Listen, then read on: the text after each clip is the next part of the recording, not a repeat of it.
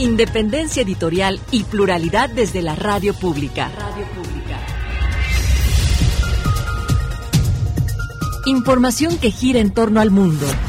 A nuestro mundo. Nuestro mundo.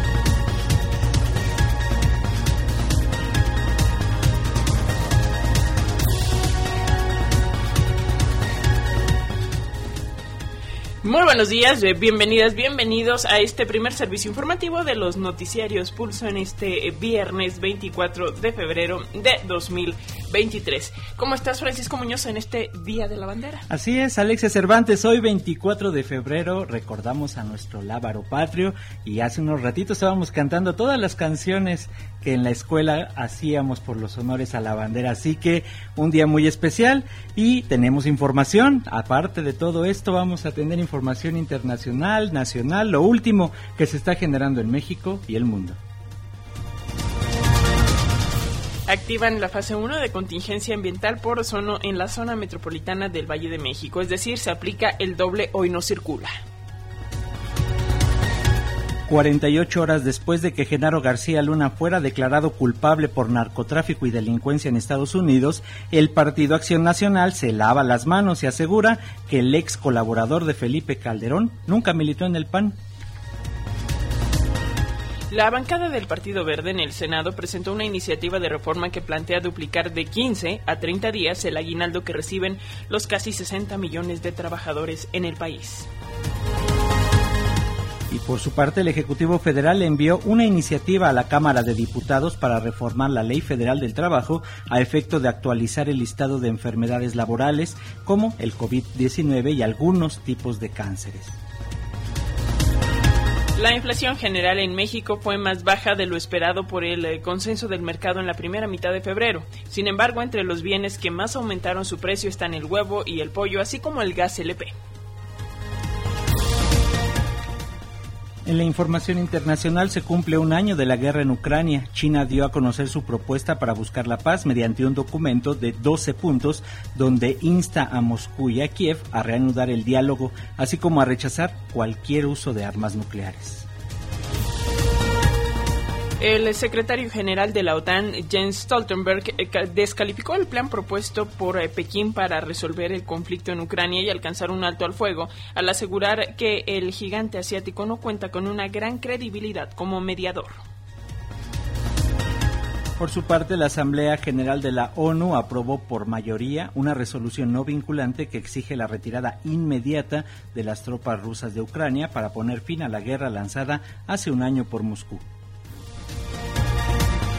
El asesor de seguridad nacional de la Casa Blanca, Jake Sullivan, fue enfático al asegurar que el conflicto podría terminar mañana si Rusia dejara de atacar a Ucrania y retirara sus fuerzas. Pero, contrario a tratar de frenar la guerra, informó que Estados Unidos proporcionará a Ucrania dos mil millones de dólares en un nuevo paquete en materia de seguridad como parte de la asistencia militar a Kiev y el Departamento de Recursos Naturales de Ohio estimó en 3.500 animales muertos tras el accidente ferroviario del 3 de febrero. Sin embargo, funcionarios ambientales dijeron que cerca de 45.000 animales murieron como resultado del descarrilamiento de un tren que transportaba químicos tóxicos.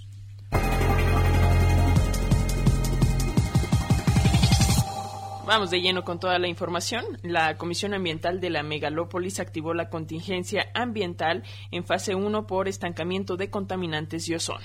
Y en este sentido, eh, que este viernes 24 de febrero aquí en el Valle de México quedó suspendida la circulación de las 5 a las 22 horas de los siguientes vehículos. Tome nota que no la agarren desapercibido. Alexia, ¿cómo van? Los de uso particular con holograma de verificación 2. También los vehículos de uso particular con holograma de verificación 1 cuyo último dígito numérico sea el 0, el 2, el 4, 6, 8 y 9, así como aquellos cuya matrícula esté conformada solo por letras. Los vehículos de uso particular con holograma de verificación 0 y doble 0, terminación de placas 9 y 0. También los vehículos antiguos y los que tengan placas foráneas. E igualmente quedó restringida la circulación del 50% de las unidades de reparto de gas LP. Autoridades federales recomiendan a la población evitar actividades al aire libre entre las 13 y las 19 horas y también se recomienda no fumar, especialmente en espacios cerrados. Y a propósito del tabaco, Francisco, luego de que la llamada ley antitabaco entrara en vigor el pasado 15 de enero, diversos establecimientos comerciales que argumentaron resultar afectados con la medida interpusieron amparos. Así es, entre ellos está la cadena de tiendas OXO del grupo FEMSA, que consiguió una suspensión definitiva que le permitirá seguir exhibiendo los cigarros. Dicho esto, la Cámara de Comercio, Servicios y Turismo de la Ciudad de México recordó que este viernes vencerá el plazo para que los comerciantes que aún no lo hayan hecho presenten amparos en contra del referido reglamento de la Ley General para el Control del Tabaco. Y entre los argumentos señalan que si bien el gobierno tiene entre sus atribuciones el proteger el medio ambiente y los derechos de los no fumadores, el reglamento en cuestión atenta contra la libertad de comercio de miles de establecimientos. A unas horas para que este viernes 24 de febrero vence el plazo para presentar un amparo en contra del reglamento de la Ley General para el Control del Tabaco, la Cámara de Comercio, Servicios y Turismo de la Ciudad de México reveló que suman cerca de 38 mil negocios que en lo individual podrían recurrir a la vía legal. José de Jesús Rodríguez Cárdenas, presidente de la Canaco CDMX, a nombre de sus agremiados, considera que la medida carece de sustento jurídico y contraviene el principio de legalidad, toda vez que la exhibición de los productos de tabaco se encuentra permitida y regulada en la ley del tabaco. El líder del comercio organizado en la Ciudad de México alertó sobre las consecuencias que dicha medida tendrá para el sector terciario, al sentar un precedente negativo para que decisiones arbitrarias atenten en contra de las inversiones de los establecimientos que prestan servicios de alimentos y bebidas. Que la prohibición que se ordena en el reglamento señalado no tiene sustento alguno y por el contrario, atenta en contra de la libertad de comercio de miles de establecimientos que venden estos productos en la Ciudad de México. Para Pulso de Radio Educación, Verónica Martínez Chavira. Y los representantes de mayor rango del Partido Acción Nacional esperaron dos días tras el veredicto de culpabilidad por narcotráfico de Genaro García Luna para pronunciarse respecto al caso. Marco Cortés, dirigente nacional del PAN, acusó al presidente Andrés Manuel López Obrador de vincular de manera tramposa, dijo, a García Luna con el blanquiazul, pero dijo que el ex titular de Seguridad Pública nunca fue panista. Él con nosotros no tiene nada que ver, aseguró. Y sumado a esto que dijo Marco Cortés, el Partido Acción Nacional emitió un comunicado comunicado en el que reiteraron que García Luna nunca ha sido militante de Acción Nacional y acusaron al actual gobierno por su falta de capacidad, dicen, para juzgar al ex servidor público. El diputado panista Santiago Krill Miranda aseguró que nunca tuvo conocimiento de los vínculos de Genaro García Luna con grupos del crimen organizado y consideró que si el expresidente Felipe Calderón Hinojosa u otros exfuncionarios operaron con el exsecretario de Seguridad, deben ser investigados. Y en tanto, el despliegue de mantas alusivas a la culpabilidad de Genaro García Luna por parte de un grupo de legisladores de Morena y una acalorada discusión sobre el caso orilló a que la sesión ordinaria de la Cámara de Diputados se cancelara este jueves. El Pleno de la Cámara de Diputados celebró una sesión solemne con motivo del Día Internacional de la Lengua Materna. El grupo parlamentario de Morena aprovechó para arremeter nuevamente contra el PAN y Felipe Calderón Hinojosa por el caso de Genaro García Luna. Borola sí sabía, Margarita sí sabía, corearon diputados del partido Guinda. Los diputados de Morena desplegaron dos grandes mantas en el salón de plenos, una con los rostros de Genaro García Luna y Felipe Calderón, con la leyenda El narcotraficante y su jefe, y otra con la palabra culpables, esta última con las letras PA en el azul del logotipo panista. En la sesión solemne, la mayoría de los panistas se ausentaron, incluido su coordinador Jorge Romero, y tampoco acudieron las diputadas Margarita Zavala y su sobrina Mariana Gómez del Campo. La diputada de Morena, María del Rosario Reyes Silva, aseguró que la historia les ha dado la razón. La historia nos ha dado la razón. Felipe Calderón y García Luna encabezaron el crimen organizado. Hoy nadie pone en duda que ambos traicionaron a México. Que se entienda en todas las lenguas. Felipe Calderón sí sabía. Solo falta que a ustedes y a mí nos juzgue la historia. Y a la derecha se le llegó la hora el presidente de la Cámara de Diputados, Santiago Krill Miranda, calificó de gravísimo el caso de García Luna y pidió a los ministerios públicos que investiguen y lleven a los tribunales a los servidores públicos involucrados para que sean sentenciados por los jueces. Estoy aquí porque vengo a dar la cara, creo en la justicia, creo en la ley, creo en la constitución y creo en quien la hace, la paga, tal cual. Y si me van a preguntar si esto sigue con otros funcionarios o servidores públicos, a los niveles que sea, que siga, porque es un crimen, no solamente que debe de exhibirse, claro que debe de exhibirse, pero debe de castigarse, tope donde tope. Para Pulso de Radio Educación, Reinaldo Cerecero. Vamos en este momento con nuestro compañero Carlos Calzada, quien nos tiene, como todos los días, el reporte de la conferencia matutina del presidente Andrés Manuel López Obrador. Adelante, Carlos, te escuchamos. ¿Qué tal Alexia Paco? Muy buenos días a ustedes y al auditorio de Radio Educación. Esta mañana el presidente Andrés Manuel López Obrador se refirió al caso de Genaro García Luna, también al expresidente eh, Felipe Calderón y al deslinde que hizo el PAN sobre que García Luna nunca fue militante de ese partido. Y bueno, el presidente empezó con afirmando que México no es un narcoestado. Esto luego de algunas opiniones que señalaron que la condena a Genaro García Luna era una condena a México. Dice, esto no es de ninguna manera correcto, ya que es un funcionario, no es todo un país al que se juzgó. Vamos a escucharlo. No estamos nosotros eh, asociados o involucrados con el narcotráfico. Somos distintos, somos diferentes. Ayer me dio mucho gusto, la verdad, lo digo de manera sincera de que ya los periodistas que tenían una actitud de defensa a el autoritarismo y a la estrategia de mátalos en caliente, incluso de protección a lo que hizo Calderón ya están eh, cambiando de parecer. Pues bueno, ahí celebra el presidente este cambio muy repentino de que se dio en algunos medios de comunicación y principalmente algunos periodistas que eran defensores a capa y espada de las acciones del gobierno calderonista, pero dice el presidente, es bueno que se esté dando este cambio porque es de sabios rectificar. También el presidente se refirió al deslinde del PAN en torno a Genaro García Luna, luego de que Marco Cortés afirmara que nunca fue militante de este partido. El presidente dice, no, no se puede, no se trata solo de esto, ya que precisamente él trabajó en los gobiernos panistas, en el gobierno de Vicente Fox y en el gobierno de Felipe Calderón, así que no se puede desligar a Genaro García Luna de el PAN. Vamos a escucharlo. de acuerdo a la Constitución, a las leyes, el titular del Ejecutivo nombra a sus secretarios.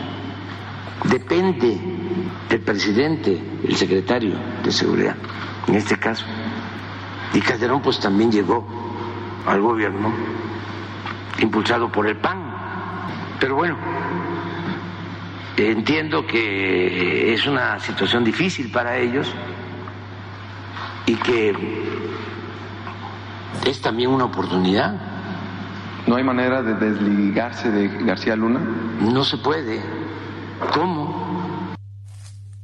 Como dice el presidente, se podrá desligar el PAN de Genaro García Luna. En otros temas, también el presidente se refirió a un supuesto desabasto de vacunas, no para COVID-19, sino para otro tipo de enfermedades como el virus del papiloma humano, el tétanos, etcétera. Dice el presidente que el martes se va a dar a conocer un amplio informe, pero negó que se esté dando este desabasto y en parte también se debe a que las farmacéuticas están presionando para que se compren cantidades ingentes de vacunas cuando no son estrictamente necesarias. Vamos a escucharlo.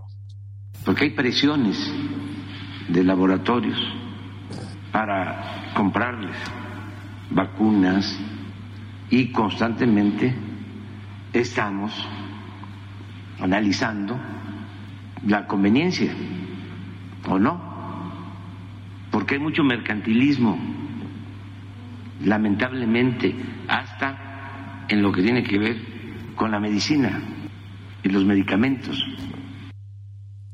Y por último, el presidente también se refirió a la reunión que sostuvo con la esposa del expresidente de Perú, Pedro Castillo, Lilia Paredes. Habló acerca del apoyo al exmandatario que se encuentra encarcelado en Perú luego de haber sido destituido del puesto. Vamos a escucharlo. Vino a agradecerme por lo que se hizo con ellos a platicarme de, sus hijos, que ya están estudiando, su hija de 10 años, su hijo de 14. Estamos procurando que no les falte nada, ayudarlos. Está llena de, de sentimientos.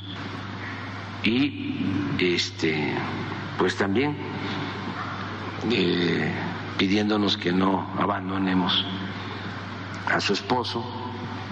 Nosotros consideramos que fue una gran injusticia el haberlo destituido de su cargo, porque él fue electo por el pueblo bueno, luego de cuestionar a la OEA por su actuación o su falta de acción, más bien en este caso de la crisis política de Perú, de Perú, el presidente López Obrador reiteró todo su apoyo, todo su apoyo a su homólogo peruano. Paco Alexia, parte de lo que pasa esta mañana, a las nueve y media de la mañana en el Campo Marte se hará la ceremonia oficial por el Día de la Bandera. Muy bien, Carlos Calzada, gracias por tu reporte. Vamos a estar pendientes de lo que ocurra allá en esta ceremonia cívica que vamos a vivir por el Día de la Bandera, efectivamente. Un abrazo, descansa. Nos escuchamos el lunes con nuevas energías. Carlos Calzada, por favor. Nos escuchamos el lunes. Que tengan un excelente fin de semana. Hasta luego. Hasta luego. Continuando con este servicio informativo, al presentar el documento dicho, Dichos versus Hechos eh, del Plan B de la reforma electoral, la representación de Morena ante el Instituto Nacional Electoral sostuvo que con este cambio el organismo no se desmantela y por tanto no se pone en riesgo la operación de los comicios. Morena acusó que desde enero pasado el INE paga con dinero público la campaña Mi voto no se toca, lo cual ratifica el servilismo y arrodillamiento, señalan, del instituto ante los intereses de unos cuantos y de grandes empresarios hoy autoproclamados activistas. Agregó que no se despide a ningún trabajador y solo se optimiza el 8.56% del total de las plazas de los altos mandos. Y en otra parte del texto que publica Morena, explica que esta reestructuración es para evitar la duplicidad de funciones y evitar erogaciones derivadas de altos salarios. En tanto, especialistas hacen un llamado a mantener la atención en los próximos comicios presidenciales, pues se podrían generar actos de violencia. Las elecciones que se registrarán en México y Estados Unidos en 2024 pueden agudizar los escenarios de violencia, discriminación y racismo en ambas naciones es probable que los grupos de ultraderecha continúen con sus agresiones en contra de comunidades vulnerables, aseguró Marco Castillo de la organización Global Exchange en la inauguración de la Cumbre por la Paz. Castillo señaló que es necesario que la sociedad tome medidas para evitar actos de violencia de grupos radicales. Que de aquí al 2024 se les cierren los espacios a la xenofobia, al racismo, a los nazismos, el alto a las armas, a la violencia armada, a la desaparición y a todas las formas de violencia. Las cosas se pueden poner peor. El año que viene se presenta como un año muy volátil políticamente en los Estados Unidos y en México. El crecimiento de las expresiones de odio de ultraderecha son una amenaza para nuestra región. El crecimiento de la xenofobia, el racismo. Para Pulso, de Radio Educación, Sosimo Díaz. Y el pasado 22 de febrero de 2023, el Comité de Radio y Televisión del Instituto Nacional Electoral, en su sesión ordinaria, resolvió en sentido negativo la confirmación de criterio planteada por Radio Tosepam Limaxtuc AC, emisora indígena del pueblo Macehual Náhuatl y Totonaco, con cobertura en la Sierra Nororiental y Norte de Puebla y Norte del Estado de Veracruz, la cual planteaba lo siguiente, Alexia. Así es, dice, los concesionarios sociales indígenas de radiodifusión al atender las disposiciones de comunicación en materia política electoral, no pueden contravenir la finalidad de promoción, desarrollo y preservación de sus lenguas, su cultura, sus conocimientos, la promoción de sus tradiciones, normas internas, bajo principios que respeten la igualdad de género, permitan la integración de las mujeres indígenas en la participación de los objetivos para los que se solicita la concesión y demás elementos que constituyen las culturas e identidades indígenas. Ese criterio es simplemente el reconocimiento de los derechos constitucionales de los pueblos indígenas, copia textual del contenido del título de concesión que tiene Radio Tosepan y constituye una serie de elementos que constatan la función esencial de esta radio para proteger los sistemas y valores que dan identidad al No obstante lo anterior, el Comité de Radio y Televisión se opuso a confirmar dicho criterio, argumentando que, derivado de la, de la jurisprudencia, la cual es inaplicable al presente caso, no podían resolver sobre exentar la difusión de propaganda de los partidos políticos y que, por lo tanto, darían un trato similar al de cualquier emisora, a pesar de haber reconocido que no existe en el reglamento de radio y televisión en materia electoral mención alguna que vincule a las emisoras indígenas.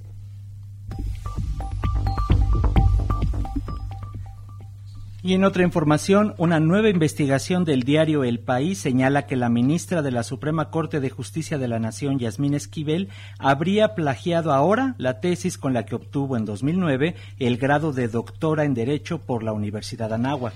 El eh, país descubrió 209 de las 456 páginas de su tesis Los derechos fundamentales en el sistema jurídico mexicano y su defensa, que corresponden con trabajos publicados antes por otros 12 autores, entre los que hay un ex rector de la Universidad Nacional Autónoma de México, un ex ministro español de Cultura y un ex presidente del Tribunal Supremo de España, un ex presidente también de la Corte Interamericana de Derechos Humanos, así como juristas mexicanos, italianos, españoles y alemanes. Hasta el momento, ni la ministra Yasmín Esquivel ni el director del trabajo José Antonio Núñez han comentado nada de esta nota.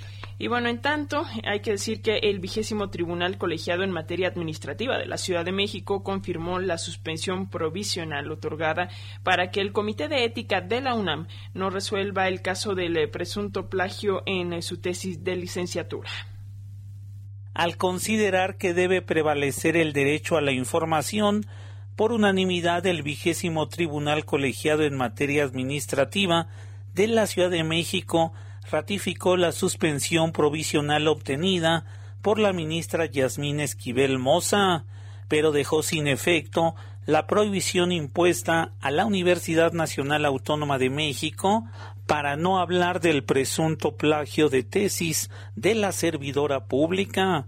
En la resolución los magistrados declararon parcialmente fundada la queja presentada por autoridades de la máxima casa de estudios contra la suspensión provisional otorgada por la jueza Sandra de Jesús Zúñiga, pero determinaron que el Comité de Ética de la UNAM no podrá emitir una resolución definitiva sobre el presunto plagio de tesis de licenciatura de abogada de Esquivel Moza.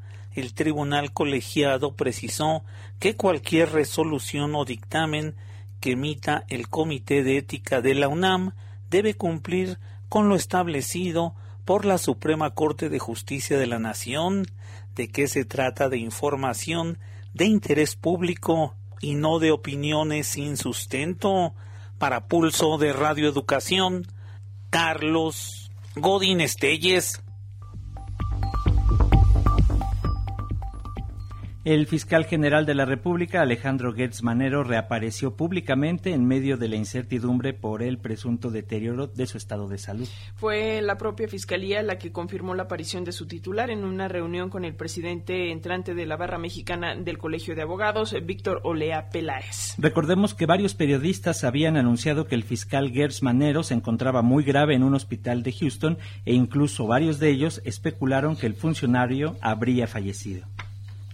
Después de haberse sometido a una cirugía en diciembre pasado y haber estado convaleciente, reapareció el fiscal general de la República Alejandro Gertz Manero, luego de que son escasos los eventos públicos que encabeza el funcionario la dependencia, dio a conocer una fotografía donde aparece en compañía del recién designado presidente de la Barra Mexicana Colegio de Abogados, Víctor Olea Peláez.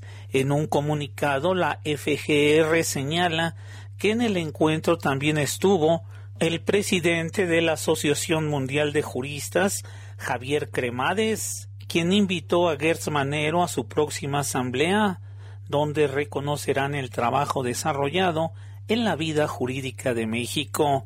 Gertz Manero felicitó a Olea Peláez y le deseó éxito en su encargo, y a Javier Cremades dijo que mantienen una relación de trabajo en tareas de procuración de justicia. Cabe señalar, desde que asumió el cargo de fiscal general de la República, el funcionario ha celebrado mínimos eventos públicos que se redujeron tras la pandemia de coronavirus y después por motivos de salud. Para Pulso de Radio Educación, Carlos Godín Estelles.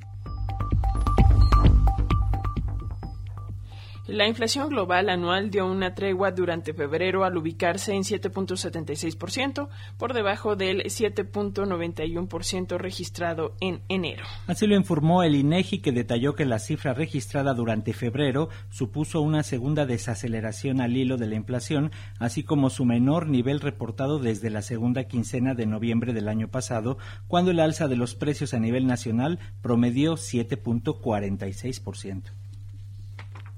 En la primera quincena de febrero de 2023, el índice nacional de precios al consumidor subió 0.30% respecto a la quincena anterior.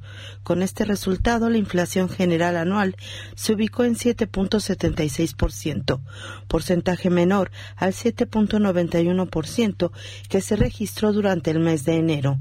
Así lo dio a conocer el Instituto Nacional de Estadística y Geografía, quien explicó que la inflación subyacente incrementó 0.35 puntos en los primeros 15 días del mes y de 8.38% a tasa anual. Lo anterior debido a que los precios de las mercancías subieron 0.40% y los servicios 0.30%. El organismo informó que los productos que registraron incremento fueron el huevo, gas doméstico LP, pollo, loncherías, fondas, torterías, taquerías, universidad, automóviles, vivienda propia, leche pasteurizada y fresca, plátano, restaurantes y similares, mientras que costos a la baja estuvo el jitomate, chile serrano, calabacita, electricidad, lechuga y col, computadoras, ejotes, chile poblano, chile fresco y carne de cerdo. Cabe mencionar que el índice de precios de la canasta de consumo mínimo aumentó 0.30% quincenal y 8.28% a tasa anual. Para Pulso de Radio Educación, Verónica Martínez Chavira. Y sobre la inflación, el Banco de México consideró que abatir el índice inflacionario será lento y está rodeado de un, de un entorno de incertidumbre. De acuerdo con las minutas de la última reunión de la Junta de Gobierno del Banco de México, los integrantes señalan que resulta preocupante que la inflación subyacente siga en niveles elevados y mantenga una persistencia mayor a la esperada. Todos los miembros recalcaron que el balance de riesgos para la inflación se mantiene sesgado a la alza y la mayoría destacó que el componente subyacente que refleja mejor la tendencia de la inflación aún no muestra una tendencia a la baja y que el entorno para los precios sigue siendo complejo e incierto. Y en este sentido se dio a conocer que productos centrales en la dieta de las y los mexicanos continúan al alza, como el chile serrano con un aumento de 91% anual, el jitomate con el aumento al 57% anual, la naranja 37% y el huevo con un alza de 33.92%. También se suman la harina de trigo que se encareció 27%, el pan de caja 19%, la tortilla de maíz 15% y la leche 13%. Y bueno, para evitar abusos y mayores incrementos de precios, la Procuraduría Federal del Consumidor comenzó con el operativo de verificación a pescados y mariscos por esta época de cuaresma. La Procuraduría Federal del Consumidor arrancó el programa de verificación y vigilancia Cuaresma 2023 al realizar un recorrido por el Centro de Distribución de Pescados y Mariscos La Nueva Viga. El titular de la Profeco, Ricardo Schiffel, destacó la importancia de mantener bien calibradas las básculas, así como respetar el precio de los productos durante el periodo de Cuaresma que inició este miércoles 22 de febrero. Pidió a vendedores y consumidores iniciar la cuaresma respetando y cuidando el bolsillo de los mexicanos, lo que permitirá disfrutar de una diversidad de platillos que se acostumbra en esta temporada sin que ello represente ni sanciones a los comerciantes abusivos ni prohibiciones a las familias mexicanas. Lo que hacemos es asegurarnos que estén exhibidos de manera clara el precio de cada producto y además del precio de cada producto, que se fijen y lo vamos a ver en un negocio, que esté el sello amarillo que cuida tu bolsillo, porque esa es la garantía que te dan kilos de a kilo. Pues iniciemos la cuaresma cumpliendo con esas tradiciones, pero sobre todo disfrutando de los deliciosos platillos que se producen con proteína de pescado, proteína de mariscos, de los grandes productos que tienen en el mercado de la viga acá desde Iztapalapa para todo el mundo. Para ello, y como todos los años, la Procuraduría Federal del Consumidor, a través de más de 250 elementos, mantendrá un operativo de vigilancia, cuidando que los puestos cuenten con básculas bien calibradas y con la exhibición adecuada de los precios. Schifel Padilla recomendó consumir producto nacional y aprovechar las distintas variedades que ofrece el país, sobre todo en esta temporada, como lo son el pescado de barrilete y el curvina. Para Pulso de Radio Educación, Verónica Martínez Chavira. El presidente Andrés Manuel López Obrador sigue intentando cambiar las eh, normativas para nivelar los derechos laborales de las y los trabajadores, esto luego de, años de rezagos en la materia. Ahora envió a la Cámara de Diputados una iniciativa de reforma a la Ley Federal del Trabajo para ampliar y actualizar el listado de enfermedades y accidentes laborales que ameritan algún tipo de incapacidad o indemnización. En la actualización que propone el jefe del Ejecutivo destaca la incorporación del COVID-19, los trastornos mentales asociados al estrés, y ansiedad de las personas trabajadoras, así como los factores de riesgo ergonómicos, es decir, las condiciones del área de trabajo, los agentes biológicos y físicos nocivos.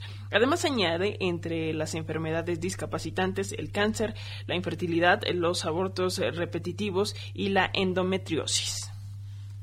El presidente Andrés Manuel López Obrador envió una iniciativa a la Cámara de Diputados para reformar la Ley Federal del Trabajo a efecto de actualizar el listado de enfermedades laborales. La iniciativa tiene por objeto fortalecer la protección de las personas trabajadoras ante enfermedades o accidentes que pueden sufrir en ejercicio o con motivo de su trabajo. El titular del Ejecutivo considera indispensable actualizar la lista de 161 enfermedades y 409 incapacidades permanentes que permanecen así desde 1970. Para dicha actualización se toma en cuenta el progreso y los avances científicos en la medicina del trabajo, así como la incursión de sustancias químicas que se van utilizando en el mundo laboral también se consideran los efectos causados por factores psicológicos, factores de riesgo ergonómicos, así como agentes biológicos y físicos nocivos. En la actualización destaca la incorporación del COVID-19, trastornos mentales asociados al estrés y ansiedad, también la prevención de enfermedades de abortos repetitivos, la infertilidad y la endometriosis. De esta forma, la lista pasaría de 161 a 194 enfermedades. También aborda la tabla de evaluación de incapacidades permanentes producto de riesgos de trabajo y cuyo objetivo sería otorgar una pensión adicional al salario de la persona de acuerdo con la pérdida o disminución de su capacidad física. Para ello se incorporan 115 lesiones, por lo que pasaría de 409 a 524 lesiones. Para Pulso de Radio Educación, Reinaldo Cerecero. A su vez, el Partido Verde presentó una iniciativa de ley para duplicar de 15 a 30 días el aguinaldo que reciben millones de trabajadores en el país. Las legisladoras Gabriela Benavides Cobos, Alejandra Lagunes Soto Ruiz y María Graciela Gaitán Díaz propusieron reformar el párrafo primero del artículo 87 de la Ley Federal del Trabajo en materia de aguinaldo digno. Como parte de la justificación del proyecto, las legisladoras exponen que el salario mínimo, pese a los incrementos históricos, aún es insuficiente ante las necesidades primarias, en el que además el factor se agrava cuando solo existe un proveedor en el núcleo familiar. Aseguran que el duplicar el aguinaldo permitirá la fluidez de la economía nacional, ya que debe recordarse que la fecha en que se, en que se ejecuta este derecho laboral será, será durante meses en que las familias eh, mexicanas consumen más haciendo gastos eh, complementarios para satisfacer sus necesidades. Opinión y análisis de los hechos noticiosos. Una mirada diferente con Irene Levy. Y bueno, Mark Zuckerberg, el director de Facebook y de Instagram, anunció que esta semana comenzará a implementar un servicio de pago para la verificación de cuentas, es decir, para tener esta conocida palomita azul a la que solo podrían acceder artistas y personajes de alto perfil. Se trata de algo que estará en prueba en algunos países y que ya había planteado también Twitter y significa un giro en la política de estas plataformas que ahora pretenden cobrar por este servicio que antes era gratuito. Y bueno, preparamos nuestro cafecito para escuchar sobre este tema. La maestra Irene Levy nos va a explicar y dar luz en él. ¿Cómo estás, maestra? Bienvenida, buen día. Muy buenos días, yo creo que ahora sí. Eh, buenos días, Paco, Alexia. Buen día, maestra. Ya viernes con cafecito les cuento de este tema que está haciendo mucho ruido a nivel global, porque desde que se creó Facebook e incluso Instagram, se decía en estas descripciones de, de los servicios, pues que siempre sería gratis y que eh, eran servicios para, para todos, etcétera, etcétera. Y ahora, bueno, pues viendo los pasos de Twitter, y así lo, así lo dijo Elon Musk en uno de sus tweets, dijo, yo sabía que Meta iba a terminar siguiendo nuestros pasos, eh, siguiendo estos pasos de Twitter, pues ahora a Meta, recordemos, Meta es esta empresa que eh, engloba tanto Facebook como Instagram, ha decidido el señor Zuckerberg eh, pues lanzar este nuevo, entre comillas, vamos a llamarlo servicio. ¿En qué consiste? Bueno, pues eh, así como está este servicio de verificación de Twitter, de la palomita azul y todo esto que se llama Twitter Blue, eh, ahora Facebook está lanzando un eh, Facebook Meta, un, un Meta verificado.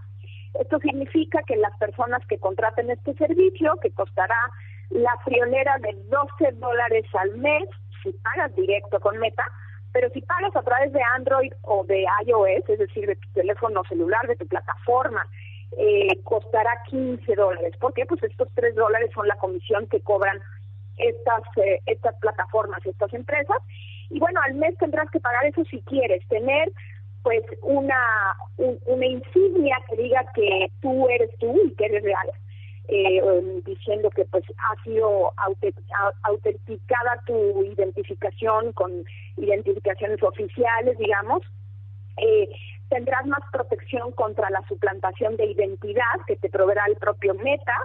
Eh, tendrás esta ayuda cuando la necesites, una un acceso directo con una persona real que te contestará en caso de que tengas algún problema con alguna de las plataformas eh, aumentará tu alcance de, lo que posteas y la visibilidad de lo que tú eh, escribes o, publicas y tendrás además ciertas eh, em, pues eh, posibilidades adicionales de postear, no se ha dicho cuál, pero pues probablemente sean videos largos en, en, Facebook o, algunas otras cosas que estarán por, por iniciar. Esta, esta decisión que se tomó en Meta ya se estará poniendo este mismo mes en, en prueba, tanto en Australia como en Nueva Zelanda, pues este es una especie de, de grupo piloto que estará haciendo meta para ver qué sucede. Y bueno, pues ese es el inicio del fin de las, me parece a mí, de las plataformas gratuitas. No quiere decir que todos los demás tengamos que empezar a pagar, pero pues esta idea de que todos éramos iguales en, en meta, pues este, se estaría estaría terminando. ¿Y qué, qué está pasando con Twitter? Bueno, Twitter adicionalmente a lo que ya había dicho, de que, bueno, para que tú tengas esta verificación y que tengas esta palomita azul, tendrías que pagar 8 dólares al mes, etcétera, etcétera. Bueno, pues adicionalmente, y este es un punto muy importante, lo que acaba de, de decidir Twitter el viernes eh, de la semana pasada es que no, no sé si recuerden que cuando nosotros verificamos nuestra cuenta por Twitter, una de las opciones, que es la recomendable, es tener este esta verificación en dos pasos. Eh, eh, esto significa que para que eh, no te hackeen tu cuenta, pues tú has dado un número de teléfono o has dado un método para que te manden un password en caso de que alguien quiera conocer tu, tu contraseña y tratar de hackear tu cuenta y entonces de esta manera lo que haces es dar tu número celular, el número celular eh, te mandan una, una un, numerito y, tú con este numerito pues te autenticas que eres tú. Estos son los dos pasos. Además de tu password, que es el primer paso, es una autenticación vía SMS, vía mensajito de texto. Bien, pues lo que dice el señor Elon Musk es que eso se acabó para todos los mortales.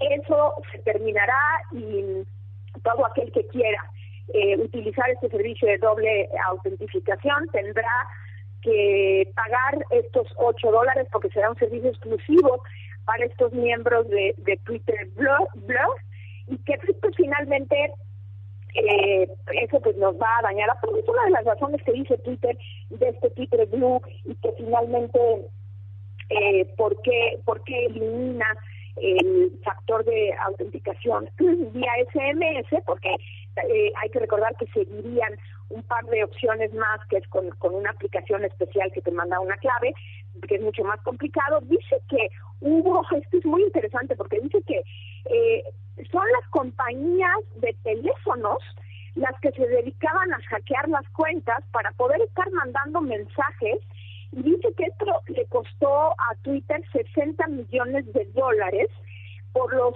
todos los mensajes de texto que cobraban eh, las empresas, los operadores móviles, y que fueron ellas las que creaban estos problemas para estar mandando mensajes de texto y generar este costo. Eso es lo que dijo Elon Musk. Y con esto, bueno, pues lo que dice es que pues el 75% de las personas utilizaban el SMS como método de autenticación o de para, para eh, verificar que eres tú y que bueno pues ahora el resto de las personas tendrán que utilizar otros métodos pero solo aquellos que están identificados eh, como con la palomita azul y que pagan 8 dólares al mes podrán hacerlo con mensajes de texto. Este, bueno, pues es el inicio de un cambio de paradigma, hay que decirlo, en las redes sociales, en las que veremos seguramente otros cambios eh, y que se se eh, entiende, bueno, más que se entiende, se explica un poco, porque al mismo tiempo recordemos que comentamos aquí de la cantidad de personas que han despedido eh, eh, tanto en Meta como en Twitter, eh, las grandes tecnológicas han tenido esta ola de, despidos de empleados, eh, que bueno, de alguna manera nos dice que económicamente tienen problemas y esta será una manera, me parece, de, de buscar ingresos adicionales. Un problema más que entraña esta situación es que para que tú tengas esta identificación y que Meta compruebe que eres tú, tendrás que mandar una identificación oficial, digamos, tu pasaporte, tu INE.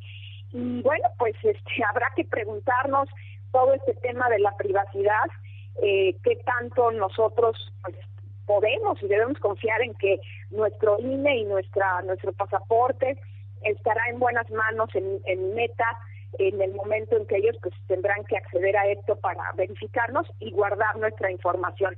Me parece que es momento que los que los gobiernos ya desde hace tiempo eh, se sienten a platicar sobre esto y ver si estos pasos que están dando cobrar por seguridad para evitar suplantación de identidad es ético sería una de las preguntas que yo haría no sería esto una obligación primaria de la empresa el dar eh, esta esta protección y, por qué cobrar por protección cuando es una plataforma que de suyo me parece que es un servicio que tendría que dar. En fin, son preguntas que nos hacemos y que esperemos que pronto sean respondidas. Seguro no por el gobierno mexicano que tiene otros temas en la, en la agenda, pero bueno, por otros gobiernos en, en, Europa, en mismo Estados Unidos que, bueno, pues levanten un poco la voz de esto que está pasando porque la verdad no se ve, no se ve muy bien pues eh, veremos qué sucede y seguiremos platicando desde luego de estos temas que nos eh, irán cambiando la vida poco a poco. Ese sería mi comentario por hoy y les deseo muy bonito fin de semana. Igualmente para ti, maestra, bonito fin de semana. Nos escuchamos el viernes y te leemos en redes. Un abrazo. Otro partido. Hasta pronto. El presidente Andrés Manuel López Obrador aseguró que en diciembre próximo el Aeropuerto Internacional Felipe Ángeles logrará ser autosuficiente financieramente, por lo que dejará de recibir subsidios gubernamentales para garantizar su operación. A punto de cumplir su primer año de operaciones, el AIFA logró rebasar su primer millón de pasajeros en enero pasado. Luego de reconocer que el Aeropuerto Internacional Felipe Ángeles ha tomado tiempo en aumentar sus operaciones, el presidente Andrés Manuel López Obrador aseguró que esta terminal será totalmente autosuficiente financieramente. El mandatario dijo que se prevé que en noviembre de este año el AIFA dejará de ser dependiente de recursos federales para su operación. Ya me estaban dando este un anticipo de un análisis económico que se estima para diciembre de este año que el aeropuerto va a ser autosuficiente. O sea, ya va a tener eh, su punto de equilibrio y eh, ya va a empezar a, obtener utilidades. O sea, eh, ya no vamos a tener que destinar presupuesto público. No genera déficit. En diciembre. Imagínense eso, tan importante.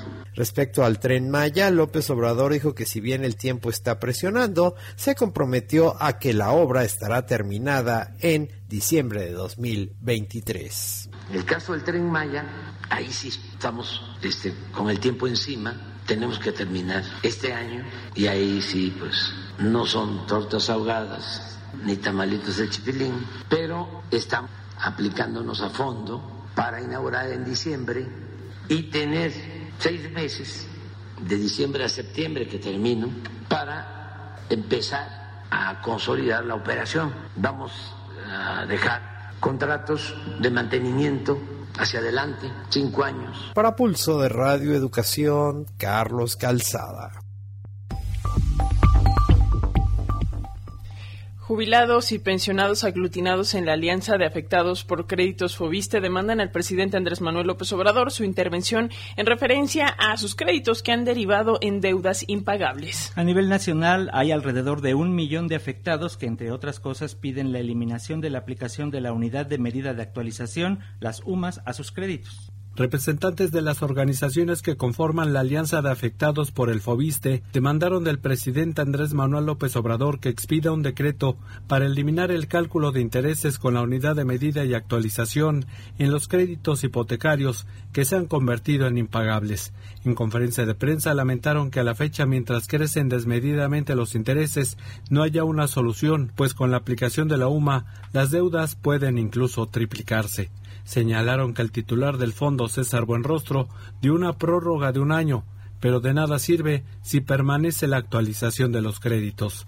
El líder de la alianza, Francisco Ramírez Galindo, pidió una auditoría al Fobiste, pues incluso los bancos cobran menos intereses que esta instancia gubernamental y no se sabe qué se hace con esos cuantiosos recursos. la alianza de afectados por crédito Fobiste es una auditoría al Fobiste Sí, que se le haga una auditoría para ver a dónde o a qué arcas están cayendo los miles de millones de pesos que quincena por quincena o día a día se están pagando o le están descontando a los acreditados, ya sea por demasía, ya sea por pagos eh, quincenales o otras, otras cuestiones.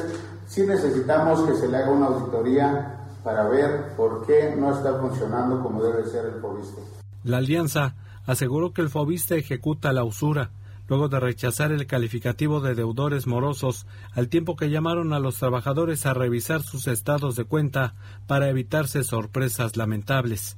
Exigieron la instalación de una mesa de trabajo con la participación del ISTE, FOBISTE, SEDATU, Gobernación, Cámara de Diputados, Secretaría de Hacienda y la Consejería Jurídica. Para Pulso de Radio Educación, Martín Marcos Velasco.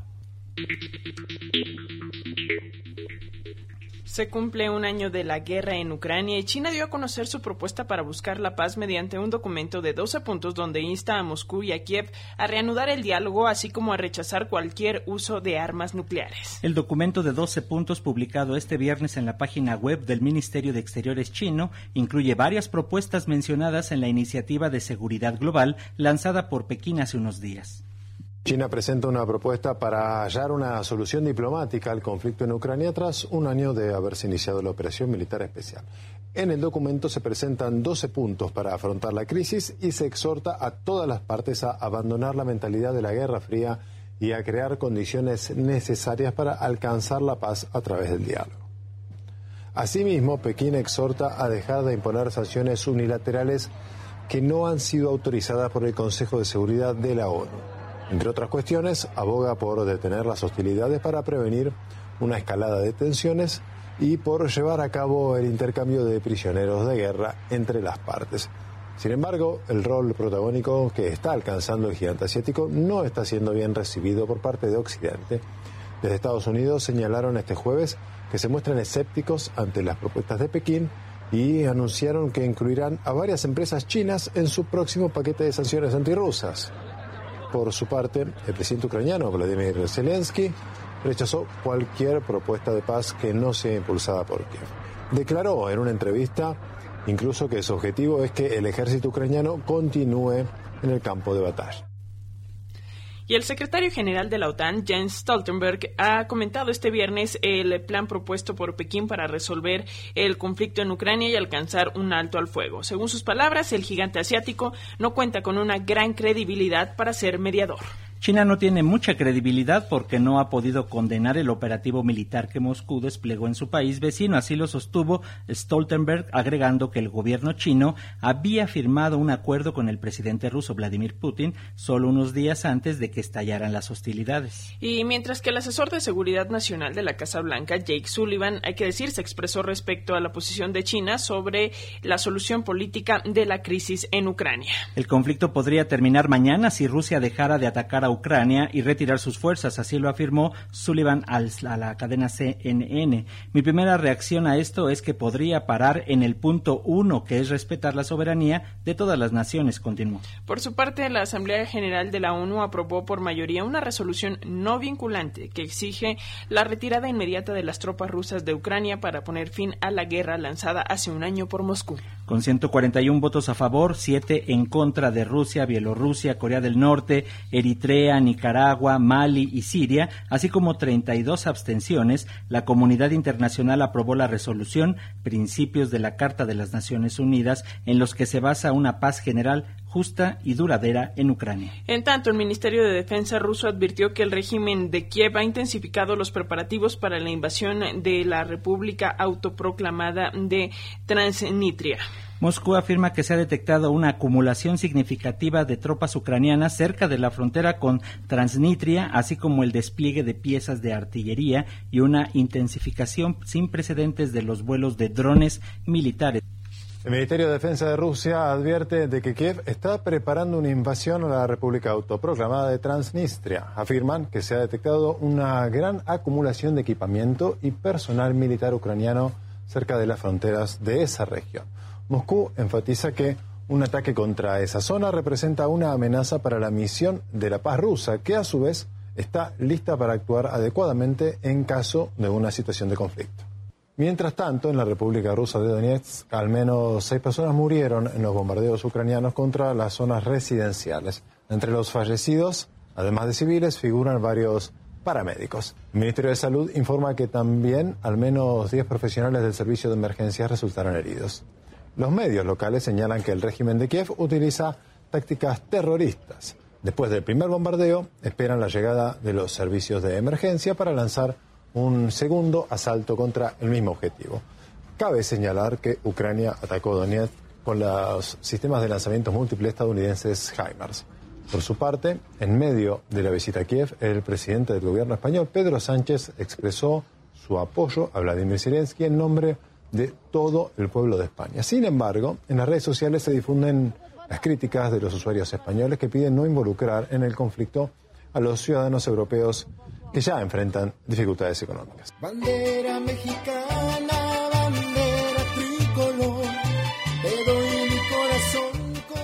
Es viernes, es día de la bandera, nos despedimos de este servicio informativo, ya casi casi es quincena también, pero agradecemos mucho a Juan Mercado, a Guillermo Hernández, gracias por su comunicación también a Janet Plasencia y a Paulus Canutos, así como a Librado Moreno que nos escuchan desde California en Estados Unidos. Un abrazo para Silvestre Cárdenas Rivera, gracias por lo que nos señalas, al maestro Ruiste, a don Víctor Hershon, al Zanaucalpan de Juárez y a Rubén Treviño quien nos envía una felicitación por la cobertura de la información de García Luna y por la pluralidad en los servicios Pulso. Gracias a todas y todos. Hoy trabajamos para ustedes en la redacción Manuel Mora y Alexia Cervantes, la coordinación nacional de Francisco Muñoz, la coordinación internacional y realización de Aida Aguilar. En la edición y grabación digital, Gregorio Nájera, controles técnicos aquí en el estudio B, Marco Esteves, redes sociales, Tania Nicanor y Roberto Hernández. Nos despedimos viernes, vámonos, Alexia Cervantes. Que descanses, Francisco Muñoz.